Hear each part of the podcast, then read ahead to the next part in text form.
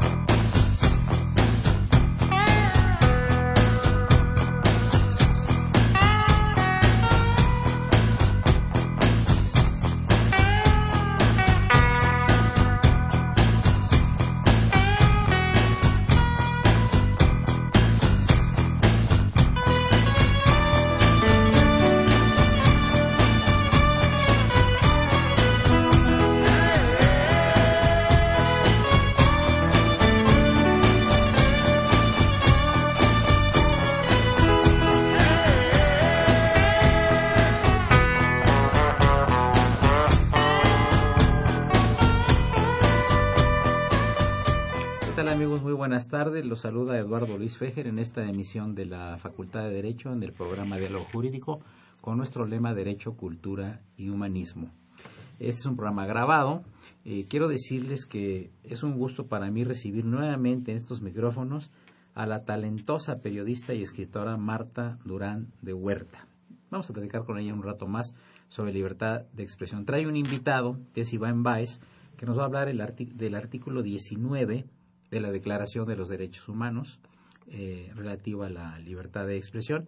Y he querido invitar también a, al padre el padre Cronos, don Francisco Trejo, conocido de todo el auditorio como el padre Cronos, porque tiene mucho que ver él en sus labores, sus funciones y en su historia con el problema de la libertad de expresión, que será el tema de este programa. Quiero decirles, amigos, que quiso la vida que yo me encontrara muchos años después, con la hija de un agente que yo quise mucho, que admiré mucho, y que fue un gran periodista del Excelsior, en los buenos tiempos del Excelsior, que fue don Gustavo Durán de Huerta. Eh, y resulta que ahora tengo aquí frente a los micrófonos a Marta Durán de Huerta, que heredó, más no hurtó, el talento periodístico de don Gustavo. ¿Qué recuerdos tenemos, Marta Durán de Huerta, de tu papá? Uy, yo sé que son muchos. Me vas a hacer llorar primero. Bueno, eh, yo lo conocí como periodista, porque era un padre ausente. Estaba todo el día en el periódico y cuando éramos niños, eh, bueno, sobre todo a mí, cuando me ayudaba con, con la tarea, me estaba formando como periodista sin que yo me diera cuenta, ¿no? Entonces, que había que redactar algo, me decía, empieza por lo más importante, breve, conciso, no desperdicies palabras. Ya era eh, cuando, cuando en la noche llegaba, ya estábamos todos dormidos, o si me encontraba despierta, en lugar de contarnos un cuento, nos contaba las noticias que se iban a publicar al día siguiente. O sea que eh, yo recuerdo porque pues yo colaboré 25 años en el Excelsior, eh, en la sección cultural, y yo me acuerdo que había que entregar los los artículos antes de las 8 de la noche, yo me acuerdo, y no había internet ni nada, había que llevarlos personalmente o con un mensajero, ¿no? Y él siempre estaba ahí, fueras en la mañana, en la tarde o en la noche. Don Gustavo estaba siempre ahí. De hecho, te digo que yo lo conocí, yo lo traté cuando entré a trabajar Excelsior de casualidad, porque nunca estaba, ¿no? El padre ausente.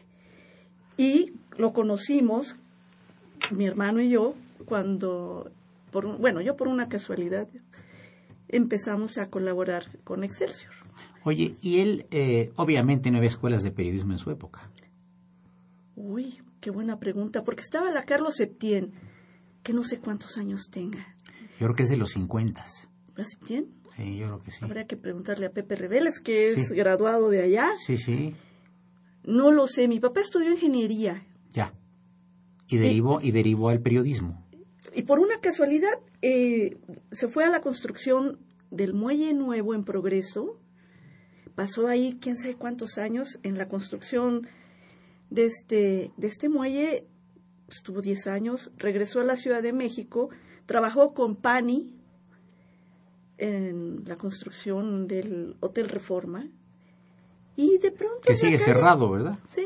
Y de pronto en la calle se encontró un amigo, que no sé quién es, y le, de pronto ese amigo le dijo, oye, ¿cómo estás? ¿Que ¿No te gustaría ser periodista? ¿No quieres escribir un artículo para Excelsior? Mi papá dijo, sí. Y se quedó 80, no, se quedó 50 años en Excelsior. Claro. Después de haber dicho, sí, llegó. Tenía buena ortografía, tenía buena pluma y encontró de pura casualidad lo que fue su pasión, ¿no? Porque no era un oficio, no era un trabajo, era una pasión. Iván Baez, cuéntanos de tu vida personal, académica, por favor. Claro. Lo, contable ante un auditorio como este. Claro, bueno, pues vamos a hablar un poquito de libertad de expresión y quizás hasta abusar para contar cómo es que se llega a artículo 19. ¿Qué estudiaste tú? Estudié Derecho en la UNAM. Eh, soy abogado de formación y... ¿No eh, fuiste mi alumno? No, no fui tu alumno. ¿Estuviste en las tardes? No, eh, yo estuve en la UNAM, pero en la, en la Facultad de Estudios Superiores Acatlán. Ah, es el otro, ya, sí, sí, la conozco muy bien, una muy prestigiosa FES, ¿eh? Excelente, estuve por ahí presentando una conferencia hace unos dos o tres meses eh, sobre el asesinato de Trotsky. Para variar. Perfecto. No, pues fue en la UNAM en la cual entré al área jurídica y gracias al programa de derechos humanos de la Universidad Iberoamericana y del maestro Santiago Corcuera Cabezud, es que realmente me involucro en el tema de derechos humanos. Empiezo a trabajar como eh, asistente de investigación y posteriormente como investigador en la Universidad Iberoamericana al terminar la carrera en, en la UNAM e inicio la carrera de derechos humanos pasando por algunas otras organizaciones hasta llegar al artículo 19 en un momento de gran crisis para el periodismo en México.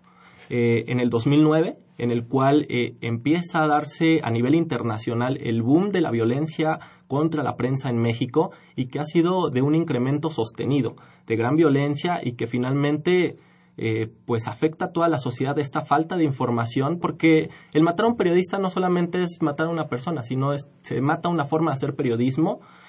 Las audiencias se quedan sin esa persona a la cual escucharían, por ejemplo, las personas que escuchan un programa de radio o ven un, un canal de televisión o compran algún periódico por algún periodista, cuando los matan, cuando los desaparecen, cuando los torturan, se quedan sin esa fuente de información.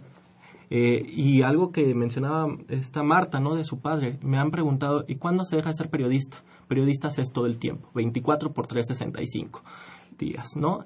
Y es tan importante el periodismo para la sociedad porque la idea o la labor de un periodista es evitar o aminorar vacíos de información y estar detrás del uso del poder y poder fiscalizar o permitir que la sociedad, que cada una de las personas que te escuchan puedan saber exactamente qué es lo que pasa con temas de interés público. Y el artículo 19, de donde tomamos el nombre en artículo 19, es el que se encarga de defender a nivel mundial la libertad de expresión, de obtener y difundir informaciones, de cualquier forma, desde cuestiones artísticas hasta lo más importante como podría ser en contextos como el mexicano el periodismo.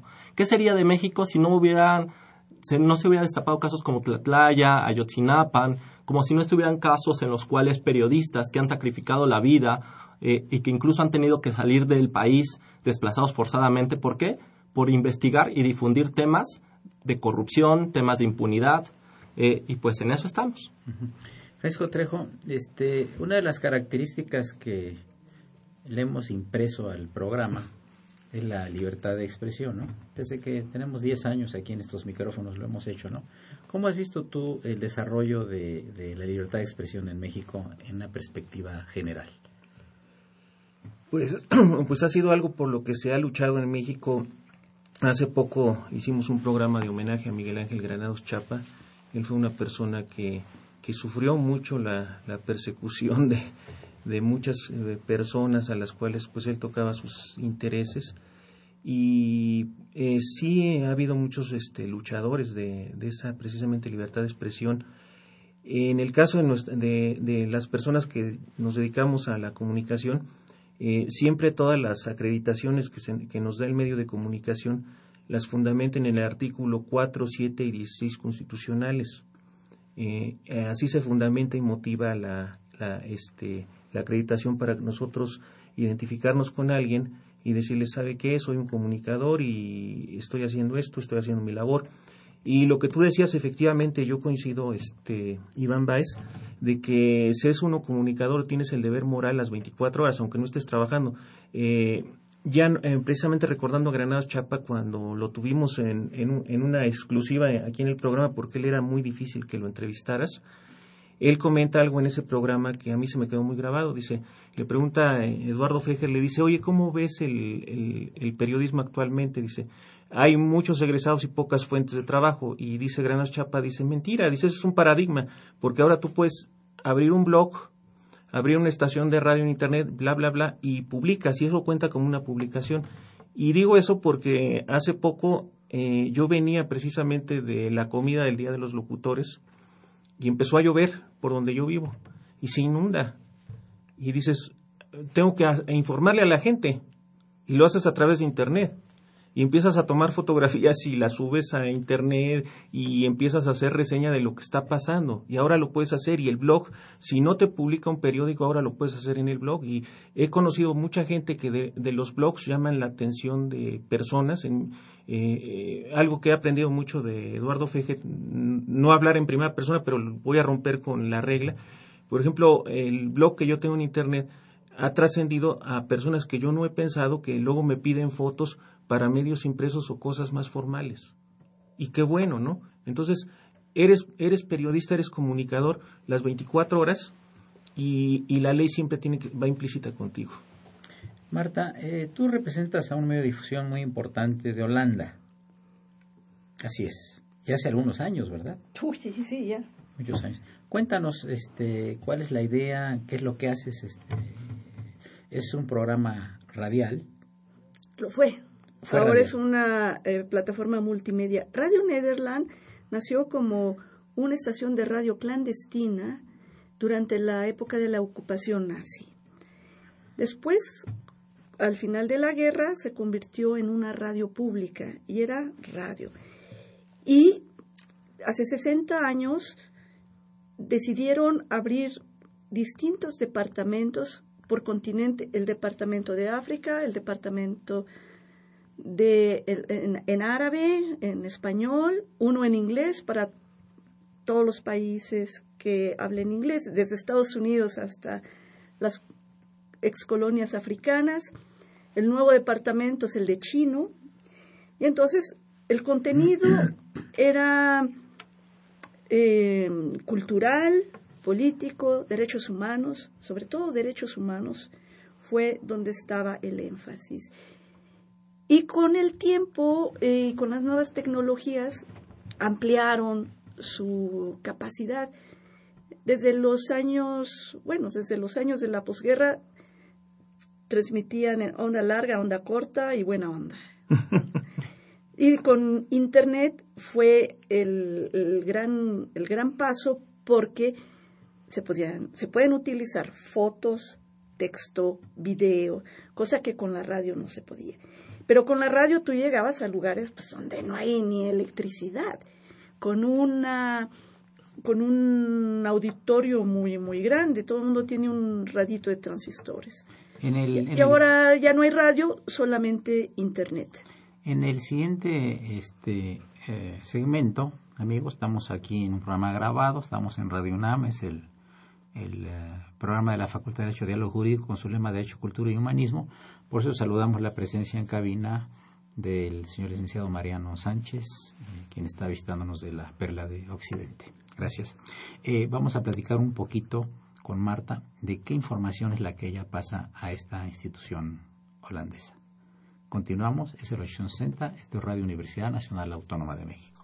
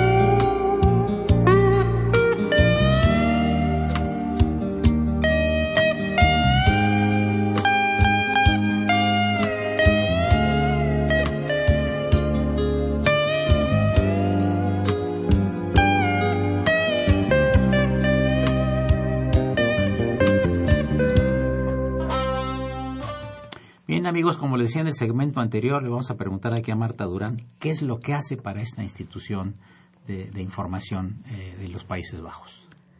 Pues el problema que tiene Radio Nederland y su programa para Latinoamérica, El Toque, fue el recorte de presupuesto. Y entonces se tuvo que reducir mucho. hay reestructuración constantemente, pero quedan como temas centrales derechos humanos, eh, problemas de género, eh, ¿y qué más te puedo decir? Bueno, ya no son temas de actualidad en el que tienes que correr para sacar la nota, ya no hay la prisa de la inmediatez, pero sí eh, investigaciones a fondo. Te dan más tiempo, te dan, antes me daban horas para preparar una nota, ahora me dan una semana para hacer una investigación, a veces dos, dependiendo de lo que sea, porque ya no se trata de competir con las agencias, porque además lo bueno es que Radio Nederland nunca compitió con nadie, tenía su propia agenda y como, como buena radio pública, como buena estación pública, no tenías que depender ni de la publicidad, ni del rating, ni ni de nada. Entonces, los criterios eran criterios periodísticos, cosa que no se ve en otros medios donde hay un afán de lucro o hacer propaganda para un grupo político, para un candidato. No, acá era lo más profesional con criterios exclusivamente periodísticos. Ahora, por ejemplo, danos un par de ejemplos de alguna información que tú hayas dado que consideres muy periodística y muy interesante para que nuestro digno auditorio lo escuche. Uy, bueno, eh, que te acuerdes de algún feminicidios en el Estado de México, ¿no? Que son temas feos, son temas duros, son temas que atraviesan eh, muchos otros eh, temas, porque si tú tocas feminicidio en el Estado de México, vas con violaciones de derechos humanos, vas con corrupción, vas con abuso de poder, vas con opacidad, vas, vas tocando, es un escopetazo, ¿no? Y de hecho, lo que buscamos es que los temas sean así, no nada más eh, algo muy puntual, sino con toda la trascendencia y todo el alcance posible. Ahora, para que nuestro auditorio se dé cuenta, Marta, ¿cuál era la mecánica? Te decían, eh, Marta Durán de Huerta, nuestra corresponsal en México de Radio Netherland, te vas a dedicar a estudiar el tema del feminicidio en el Estado de México tú elaborabas algo grabado en español, lo mandaban a la central y ahí lo cambiaban a otros idiomas? ¿O cómo, cuál, es, cuál es la mecánica? Bueno, la mecánica es tú propones un tema y ellos te dicen sí o te dicen no. El problema para proponer temas eh, de México es que a veces no me creían. No me creían. Y el, no es posible lo que está pasando sí, en México. no me creían hasta que afortunadamente vino en alguna ocasión Bim Jansen, que era el director, y se le hizo fácil eh, cruzar el continente en camioneta y en Tamaulipas fue donde descubrió Conoció la realidad mexicana. que no estaba exagerando nada. Entonces, a veces ellos te piden algo. Por ejemplo, me pidieron hace tiempo cubrir el Congreso Mundial de Payasos, que fue muy raro porque era coincidía eh, con las protestas en contra de la reforma energética de Calderón y el Congreso estaba tomado. Me dijo, no, el Congreso Mundial de Payasos, eso es lo importante. bueno, ahí donde, donde manda capitán. Pero eso eh, eh, va cambiando, ¿no? Va cambiando. Entonces, si yo propongo un tema, tengo que esperar a que me den luz verde. Lo mando y ¿Lo mandas en español? Lo mando en español porque transmitimos en 10 idiomas. Ah, o sea, tú, ah, ok, entonces lo que tú dices se transmite obviamente como está. Se transmite. ¿Y te, dan, por ejemplo, 15 minutos, 10 minutos, etcétera? cambia. ¿Es variable según el tema? Antes me daban 3 minutos, para algunas cosas me daban 18 minutos, o sea, dependiendo del tema y si se trataba, por ejemplo, de un especial, eso cambiaba. Ahora mando el audio, pero no para hacer un programa de radio, porque ya no hay radio, todo es internet, sino tiene un, un podcast donde tú puedes oír las entrevistas, los testimonios de la gente que por un lado eh, es parte de la información y por el otro te sirve para demostrar que es verdad, que no estás inventando la entrevista, que la gente te está denunciando y está diciendo tal, tal, tal. Oye, y... y, algo muy importante, déjame eh, terminar. Hay una mesa de redacción donde se reúnen los jefes de departamento de África, China, Allá en Ámsterdam. Sí, en Hilversum, que es una ciudad exclusivamente para medios. Mm. Periódicos, estaciones de radio, televisión, todos están en Hilversum, ¿no? Así como si dijera ciudad universitaria. ¿Es cerca de Ámsterdam o está en Ámsterdam? Sí, media hora de Ámsterdam en tren. Y entonces deciden, a ver, ¿y tú qué traes? ¿Qué tema tienes? ¿Qué tema tienes? Ah, pues a mí me interesa, yo lo tomo. Y entonces los demás lo traducen al árabe, al inglés, dependiendo, ¿no? Algo que le, le, encantó al departamento en árabe fue cuando el problema de la basura en México, que se inundó el camino para llegar al bordo, y entonces los camiones se quedaron ahí parados y se empezó a juntar la basura en la ciudad. Yo no sé por qué eso le interesó tanto a los árabes, pero... O... Y hay temas que sí todo lo que tenga que ver con agresión a periodistas y libertad de expresión se traduce al inglés y se traduce a otras lenguas. Iván, em, ¿qué caso has tenido interesantes en tus manos? Pues justo ahora estamos presentando ante la ONU el caso de Lidia Cacho.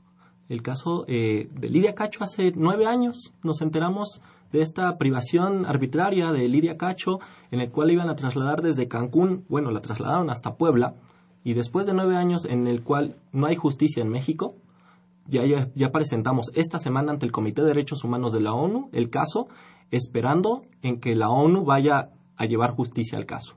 ¿Por qué? Porque es un caso ejemplar de impunidad, un caso de criminalización, que en México eh, se utilizan las leyes para detener a periodistas y durante el periodo de detención se cometen otro tipo de agresiones, como puede ser incluso la tortura, también tuvimos otro caso de Simón Tiburcio en Veracruz, que bajo esta misma figura de difamación fue detenido eh, y torturado en Veracruz. Hay una recomendación pública en el caso de la CNH, ese caso también lo llevamos.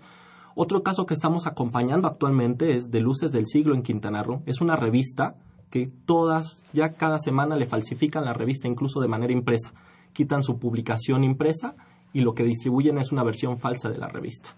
Llegamos a ese tipo de cuestiones ya, ya extremas eh, hemos acompañado casos como el de Anabel Hernández, eh, Ana Lilia Pérez, o sea, una gran cantidad de casos en el artículo 19 en los cuales nos hemos enfocado más a la lucha contra la criminalización de la prensa. ¿Por qué? Porque es una forma del uso del poder, un uso eh, arbitrario totalmente del poder, en el cual se manda un mensaje de silenciamiento e inhibición total para el periodista, porque no solamente es la agresión, sino el decir, bueno, si te metes con el poder, te vamos a enviar a la cárcel eh, y si eso le pasa a personas que tienen la pluma, imaginen lo que le pasaría a cualquier persona que te escucha en esta de tu auditorio. Pueden torcer totalmente eh, el derecho para silenciar a voces críticas. Y son algunos de los ejemplos que tenemos. El más relevante en esta semana, por así decirlo, es justo el de Lidia Cacho. Es donde hubo el problema del, gobernador y cómo se expresó el gobernador con la otra persona. Así es. Así es, y que hay, hay pruebas. Que hay, por ejemplo, eh, eh, hablando fácticamente, una, una, resolución de la ONU que es eh, tiene que ser acatada por México. Pues es el problema del sistema internacional, ¿no? Son resoluciones que realmente terminan siendo una recomendación que el Estado mexicano, México, bajo la idea de la buena fe, de que si México tiene voluntad política, tendría que acatar todo lo que decida la ONU. Eh, lamentablemente en México pues tenemos ya varias resoluciones internacionales de la Corte Interamericana, no del Comité, en el cual pues seguimos esperando que México realmente cumpla bajo buena fe lo que organismos internacionales les dicen. Podemos ver que México está señalando que va a enviar tropas para los cascos azules de la ONU, pero vemos que no resuelven problemas en México. Ahora sí que mucho se alarda, eh, se, se, dice mucho a nivel internacional, pero en México tenemos una cantidad de problemas.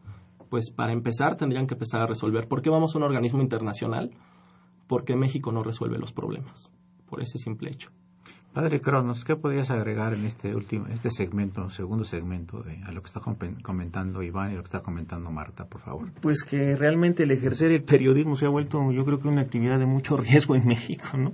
yo creo que para, para todos, porque luego muchas veces, este, si uno, eh, si vas a cubrir un evento público o privado en algunas partes, y luego si publicas la foto, luego te dicen, ¿por qué publicaste la foto? ¿Por qué publicaste esto? ¿no?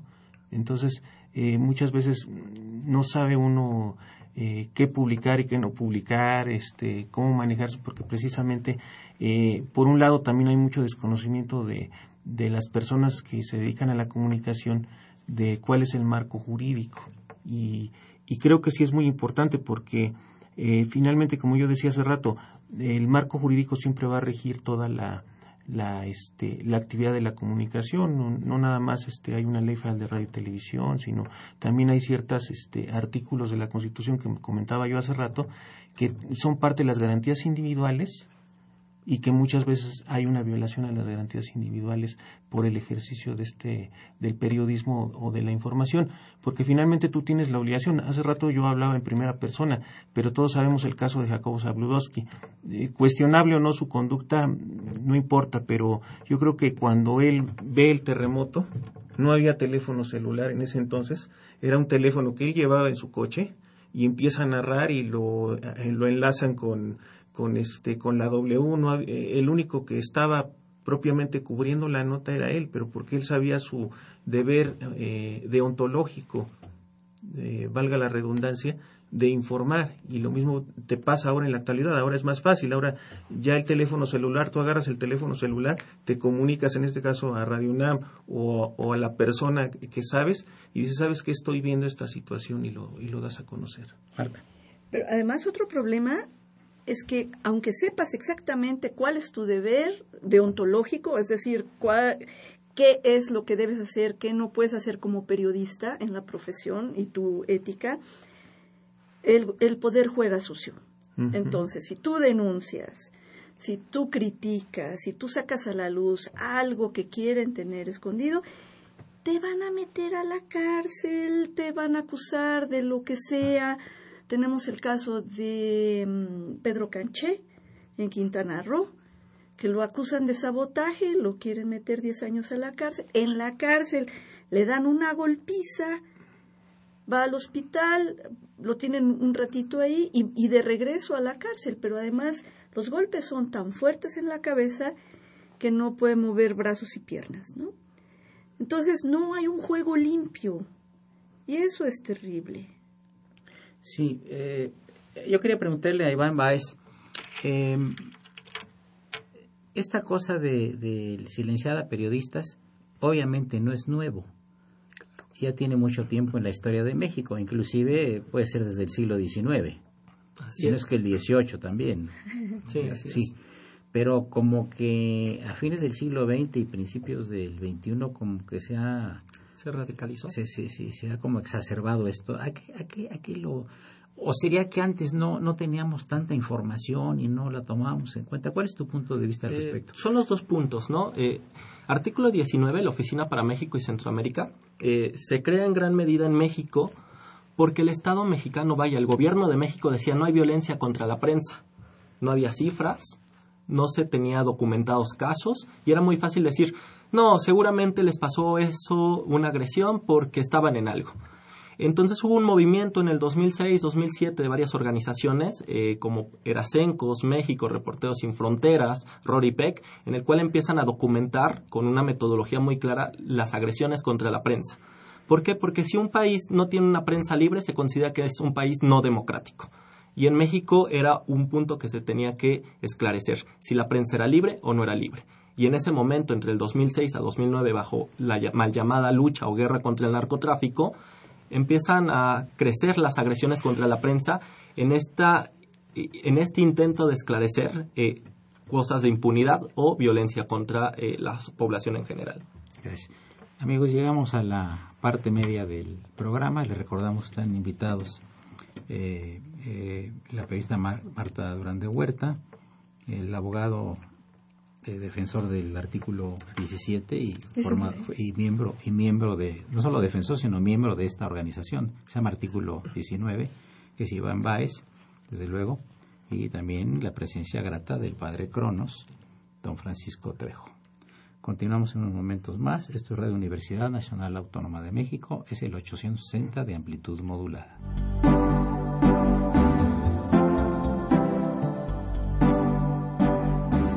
Está usted escuchando Diálogo Jurídico, Derecho, Cultura y Humanismo.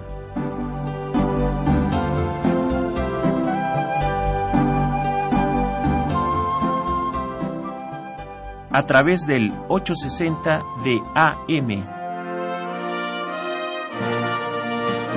El alma mater del cuadrante.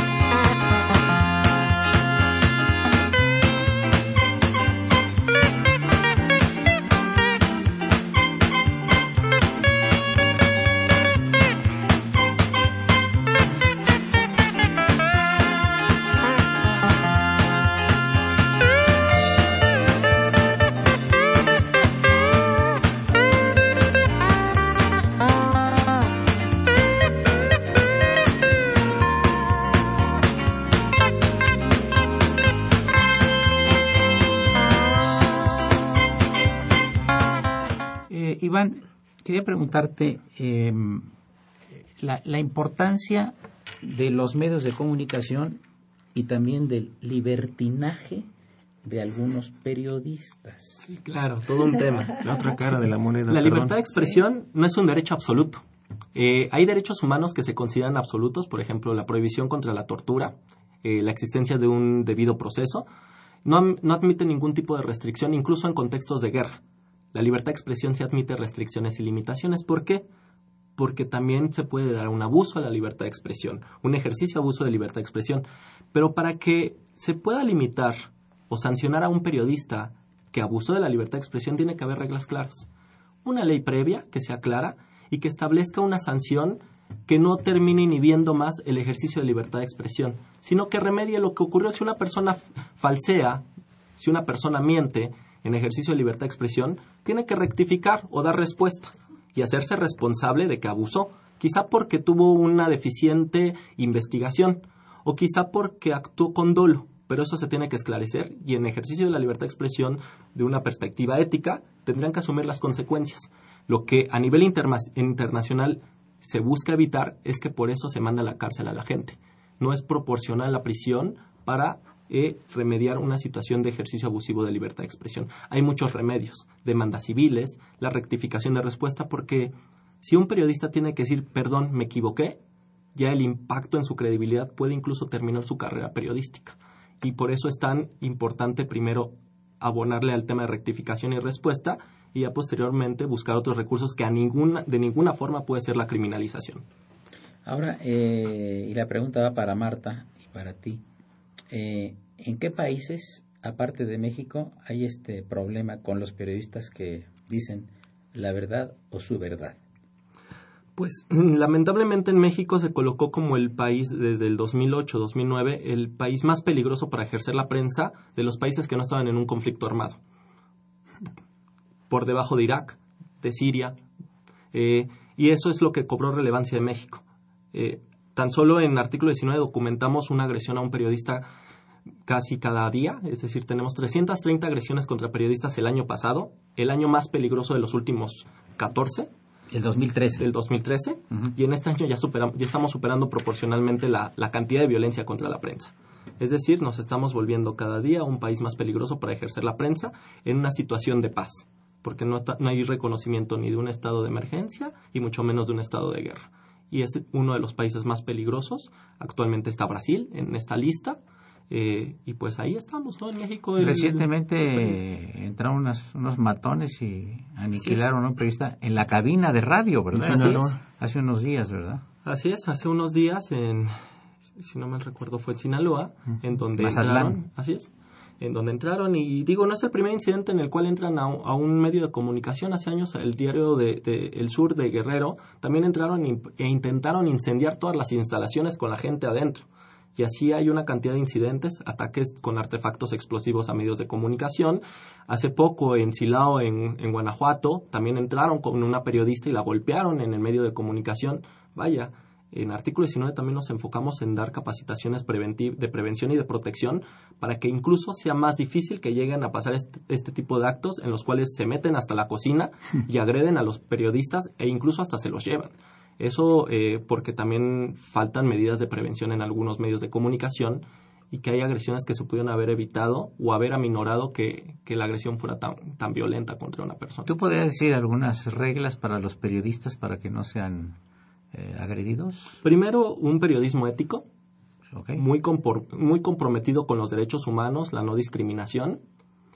Segundo, pues saber qué tipo de información van a buscar cómo la van a buscar, a quién le va a servir la información, a quién le puede afectar esa información y tomar la decisión de la manera más segura de hacer que esa información eh, sea conocida, ¿no? Y de ahí pueden empezar a tomar medidas preventivas.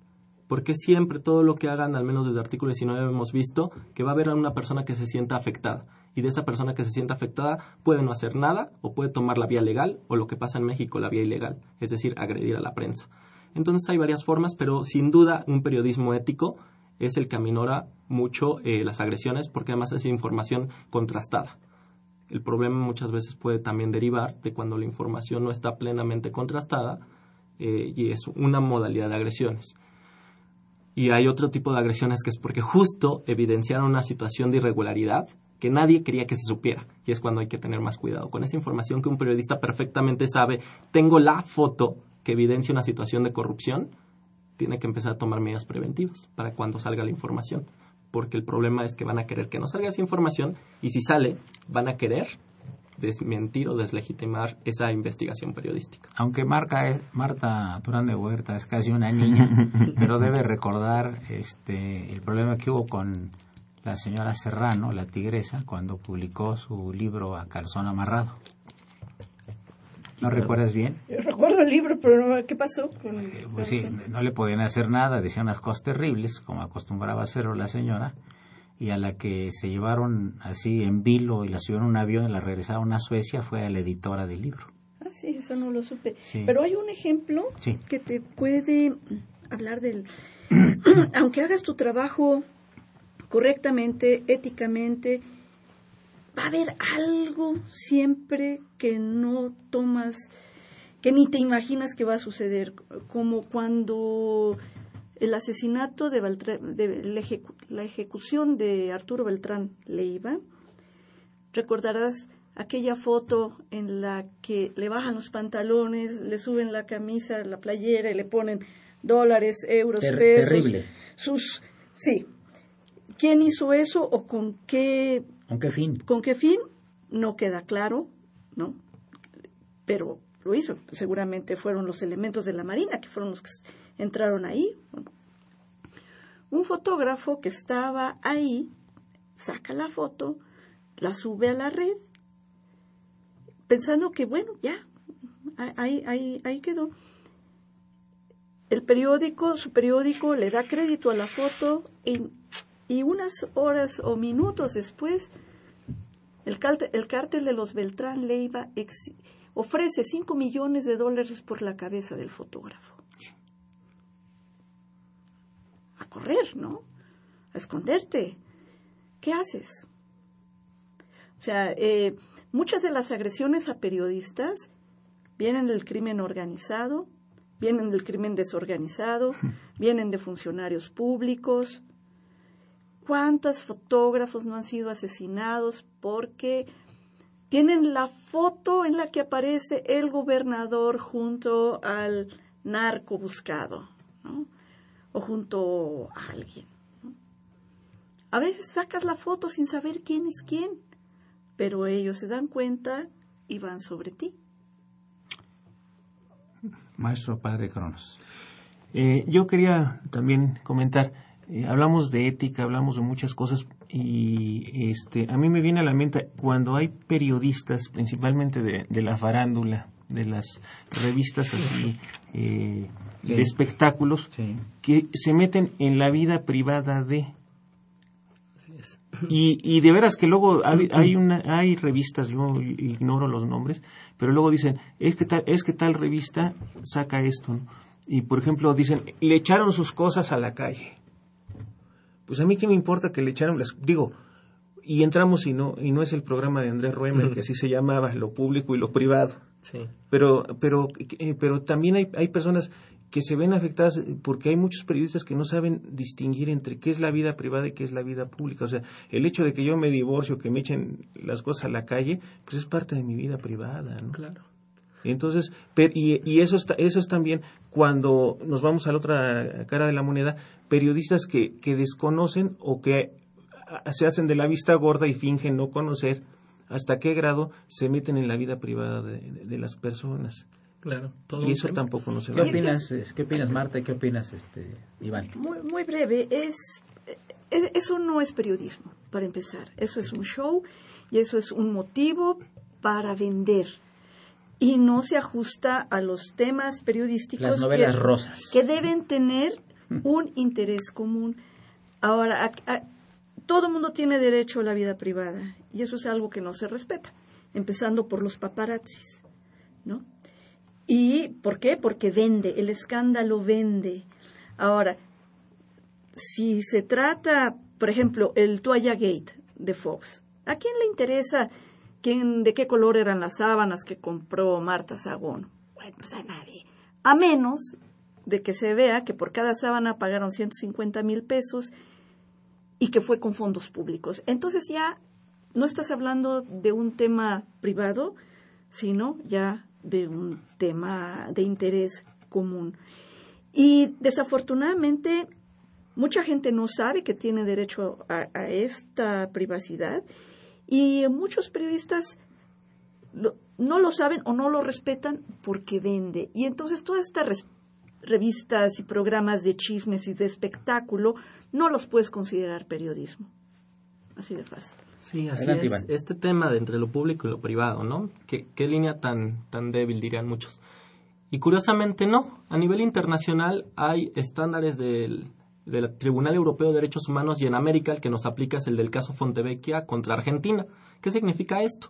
Que dicen que cuando se genera una sensación de hostigamiento, una sensación de persecución o se utiliza- utilizan aditamentos para violentar la privacidad, no es un tema de libertad de expresión, es un abuso de libertad de expresión. Y por lo tanto, el todos los derechos humanos van a priorizar la defensa del derecho a la privacidad, a la honra pública, a la estima pública, salvo que sea un tema de interés público. Perdón, este, Iván, para efectos de los presentes y Exacto. del ¿Qué au- significa? del querido auditorio, eh, ¿qué- ¿cuál fue el tema? El tema fue... ¿Quién el- fue Fontevecchio? Fontevecchia era un periodista argentino que difundió fotos del hijo del expresidente Menem, eh, que es un caso en el cual el, expresidente argentin- de Argentina, Menem, dijo que no podían difundirse las imágenes de su hijo.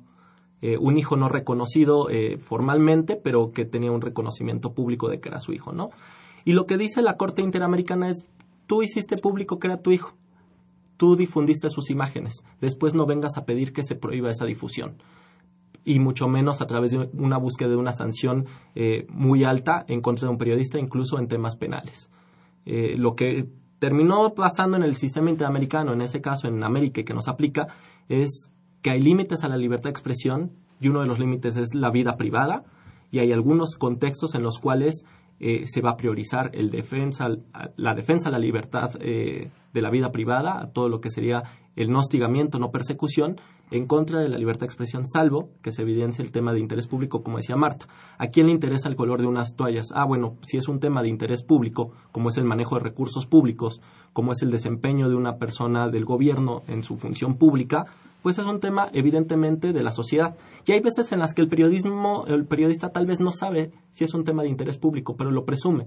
Y de acuerdo a la información que tiene en ese momento, dice que es razonablemente publicable una información porque puede ser de beneficio para la sociedad. Ahora una pregunta, Iván Baez. ¿El presidente, el expresidente demandó al periodista?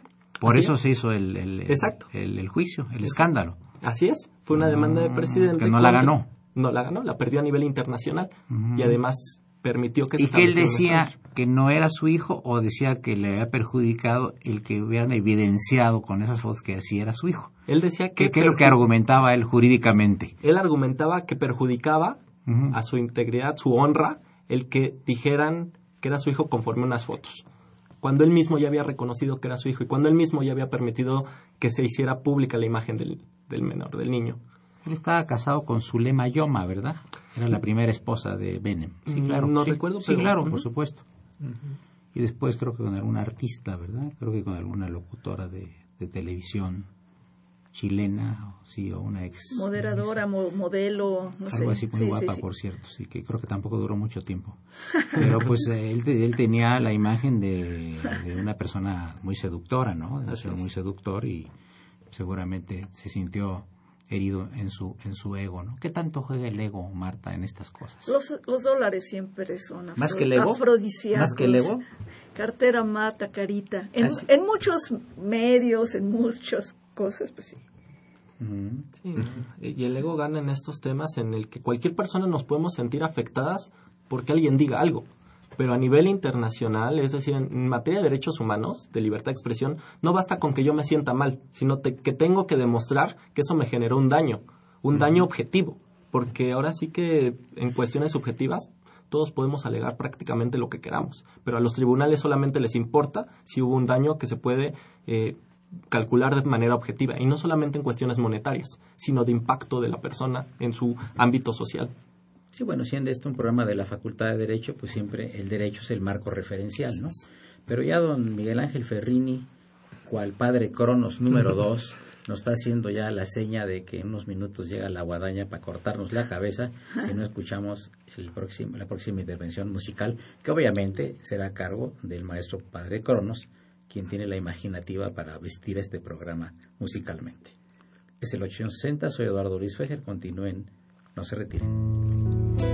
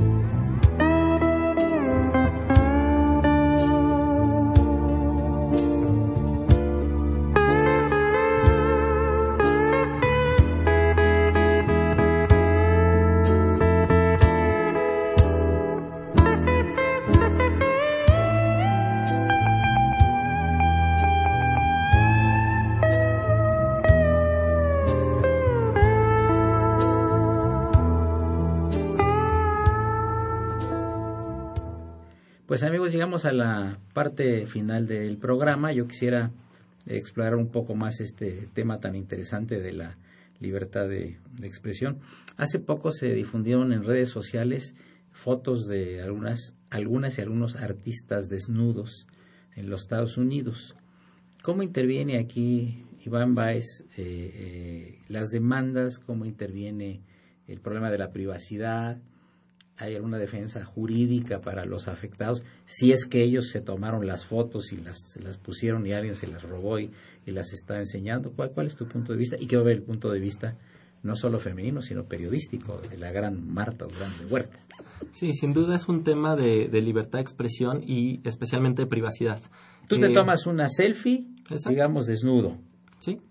La dejas ahí tu cámara y una persona la ve y dice, ay, mira, el famoso abogado, Iván Baez. que está en el, artículo 19, ahora está en artículo mortis porque ahora se anda enseñando todo, todo, todo, como Dios lo trajo al mundo y, esto pues eh, le puede causar algún daño. Pero tú te tomaste la foto. El que la difundió es el que cometió el delito. Así es, el que la difundió cometió el delito o incluso tal vez no delito, pero sí al menos una responsabilidad, o sea, incurre en una responsabilidad. Actúa de forma ilícita o de forma ilegal, contraria a derecho, la persona que revela esa información sin consentimiento, o peor aún, como pasó en, en, este, en estos casos en concreto, violentó todo un sistema de privacidad. ¿Para qué? Para sacar tal vez algún beneficio personal o quizá no, pero sí violentó un esquema de privacidad y difundió imágenes que tenían una una finalidad parece, cada quien sabrá, una finalidad pero exclusiva, tal vez de uso personal, tal vez de uso entre determinadas personas, que rompió un hacker al parecer, es lo que se, lo que se menciona que ocurrió, y tendrá que ser sometido a un juicio para evidenciar primero que en una responsabilidad y después establecer las medidas de reparación. Por más que le he dado vuelta, no entiendo cómo se puede reparar tal vez eh, el estima público de algunas de las personas cuyas imágenes ya se difundieron.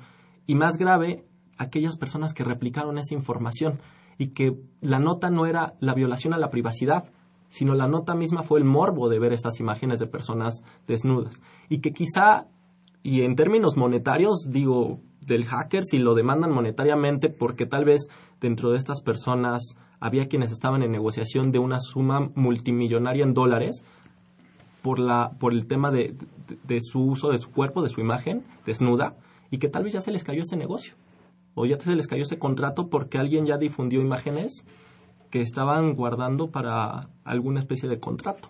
Eh, y viene algo aún peor con las leyes secundarias de la nueva ley de telecomunicaciones, porque legalmente ya pueden entrar a tu correo electrónico, a tus fotos, a tu celular, seas quien seas, ¿no? Sin una orden de un juez, sin una justificación, porque supuestamente si estás en la lucha, en la supuesta lucha contra el crimen organizado, el terrorismo, tendría que venir eh, la orden de un juez de, a ver, vamos a revisar la computadora de fulano la del padre Cronos que dice. La del uh, imagínate. Es, un filón de oro. Lo que habrá en ese disco duro, ¿no? Y cualquier hacker, de hecho, una de las cosas que denuncia Snowden y muchas organizaciones que protegen la privacidad de los datos personales es que ya la policía puede entrar fácilmente y sacar tu información fotos, contactos, lo que sea, artículos. Y esto es muy sensible, es información muy sensible en el caso de periodistas y de defensores de derechos humanos. Si es de un estudiante de secundaria común y corriente, ¿de qué te vas a enterar? ¿De que está enamorada de Brad Pitt o de alguna actriz de telenovela? Eh, ¿Qué más? Que se va de pinta. Es el caso del padre Cronos, se enamora mucho de las actrices de telenovelas. ¿eh? Sí, ya veo. Luego no viene aquí a cumplir sus funciones porque está enamorado. No, porque está viendo la telenovela. Eso. Pero cuando se trata de un abogado, por ejemplo, que tiene información tan sensible, y tú como abogado lo sabes, ¿no? Que, que es un secreto profesional que no puedes revelar. Peor aún, con los metadatos es decir, cada vez que tú usas tu celular, mandas un correo electrónico, sacas una foto con el celular, usas las redes sociales, Facebook, WhatsApp, etcétera, generas información adicional, como la fecha, la hora, a dónde llamaste, cuál es el nombre de la persona que llamaste, eh, su teléfono está registrado en tal lugar, tal modelo, cuánto duró la llamada. Eh, tú tienes una foto, ahí viene el lugar, la hora, la fecha en la ¿Qué que le tomaste. dijiste? En la foto, eso se llaman metadatos. Y tú con esos metadatos y un buen sistema de computación y analistas, tú puedes saber de la persona todo.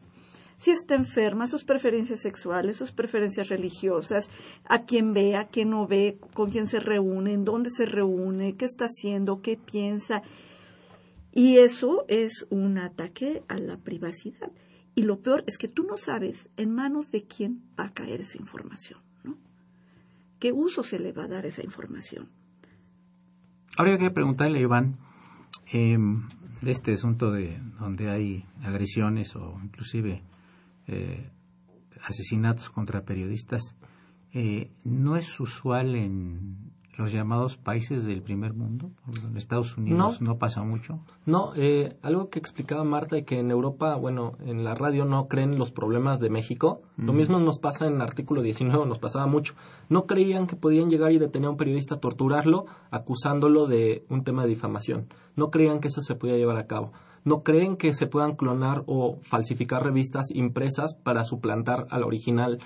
Eh, los problemas que vivimos en México no los viven en, en, el primer mundo, por así decirlo. Allá están discutiendo otro tipo de temas, ya en sentido con, con, con, eh, concreto como el, la, la, lucha entre lo público y lo privado.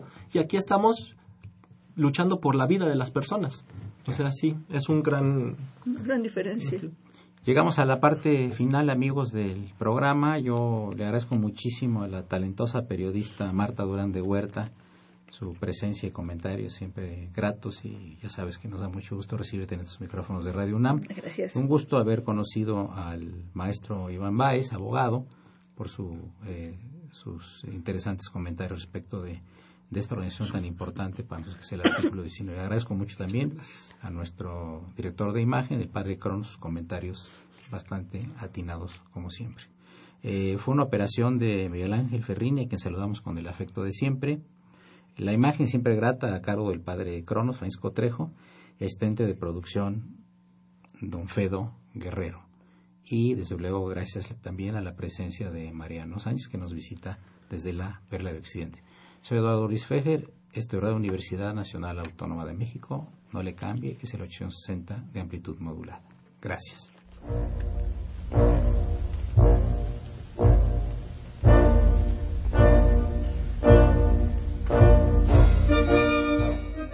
Diálogo Jurídico fue una coproducción de Radio UNAM y la Facultad de Derecho.